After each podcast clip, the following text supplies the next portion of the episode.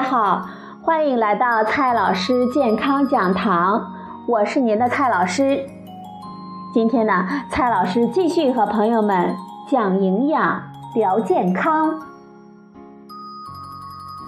今天我们聊的话题是皮蛋。皮蛋含铅，我们能不能多吃呢？皮蛋外形独特，比普通的蛋呢多几分个性。我们随手剥掉外壳就能够轻松的赏雪，虽然呢是黑色的，我们一口咬下去，绝对有爆浆的感觉。所以呢，不出意外，皮蛋呢成了菜品搭配界的宠儿。比如说皮蛋瘦肉粥、青椒皮蛋、红辣椒皮蛋、皮蛋小青菜、金针菇拌皮蛋、豆腐皮蛋等等等等。但是那些皮蛋传说中的危害是真是假呢？无铅皮蛋是不是一个谎言呢？今天呢，蔡老师就和朋友们聊这个话题。首先呢，我们先来看一下无铅皮蛋，真的不是在骗我们吗？皮蛋并不是某个皮性禽类的蛋。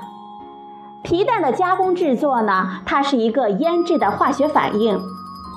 传统皮蛋的加工过程会加入含铅的物质，确实呢会让皮蛋的铅含量比较高。铅过量后果非常的严重，它可能会导致我们贫血、高血压、肾脏受损、孕妇流产、早产、婴儿畸形，也会影响儿童的智力发育。所以呢，专家们为我们操碎了心。为了降低皮蛋中的铅，科学家们也专门研究出了生产皮蛋的无铅工艺。采用无铅工艺生产出的皮蛋，并不是一点铅都没有，但是铅的含量已经大幅度的降低。符合国家标准的无铅皮蛋。它的铅含量与我们平时吃的肉制品、豆腐、鱼类等的铅含量差不多，甚至低于某些蔬菜的制品、水果制品和菌类。所以，只要是正规合格的无铅皮蛋产品，我们就不用担心铅的危害了。今天的第二个问题：皮蛋人人都可以吃吗？虽然没有了铅的隐患，但是皮蛋在制作的加工过程中，它的营养成分是会发生变化的，所以有一部分人群还是要谨慎一点才行。比如说，高血压病人和易患妊娠高血压的孕妇，虽然皮蛋的铅含量不高，但是含的钠高啊。皮蛋中的钠含量是鲜鸭蛋的五倍之多。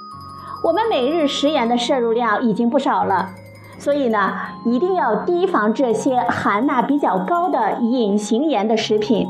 我们要知道，过量的钠是会导致高血压的，所以高血压人群、比较容易患妊娠高血压疾病的孕妇以及其他需要控制钠摄入量的人群，都要谨慎的吃皮蛋。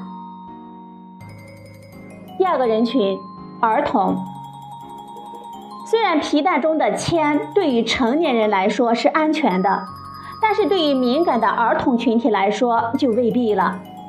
所以清淡的饮食习惯呢，我们要从小养成。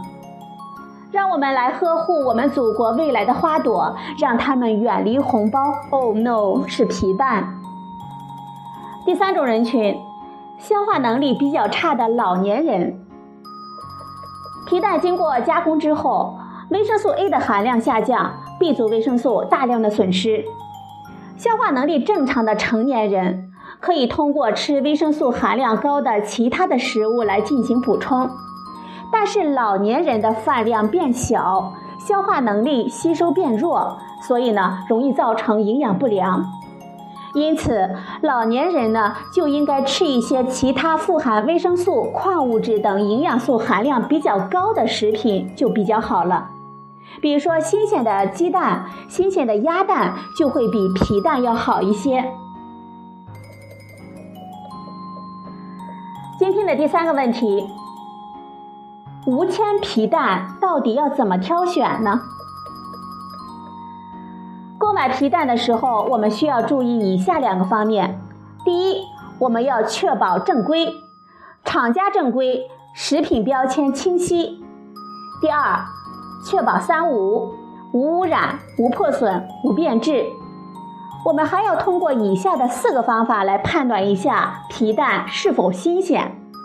第一，观察皮蛋的蛋皮是否有破损；第二，可以闻一下皮蛋是否有臭味；第三，可以摇晃一下皮蛋，听有无震荡的声音；第四呢，可以感受一下皮蛋的弹性。至于蛋壳上斑点颜色越深越大、铅含量越高的传说，并不靠谱。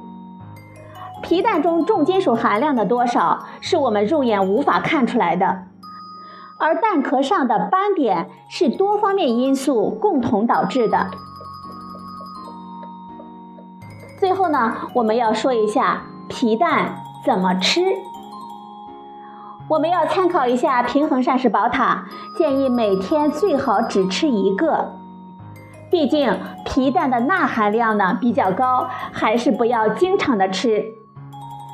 平时大家是怎么吃皮蛋的？是不是加点姜末、陈醋，直接拌着吃呢？接下来呢，蔡老师推荐给大家三种比较好吃的方法。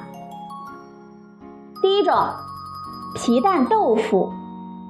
皮蛋豆腐呢是全国有名的凉菜和下酒菜，也可以加入比较多的香菜、青椒、笋丝、洋葱等搭配佐味。第二种比较好吃的方法，皮蛋的各种粥，比如说皮蛋瘦肉粥、皮蛋牡蛎粥、皮蛋火腿玉米粥，这些呢都是经典的搭配。第三种比较好吃的做法，皮蛋的各种汤。比如说上汤娃娃菜、上汤菠菜、上汤豆苗这类菜式呢，也喜欢加入皮蛋，味道呢会更加的鲜美。因为有汤水，我们就会减少摄入的钠，我们就会更健康。好了，朋友们，今天呢，蔡老师和大家聊的话题是皮蛋。今天的节目呢就到这里，谢谢您的收听，我们明天再会。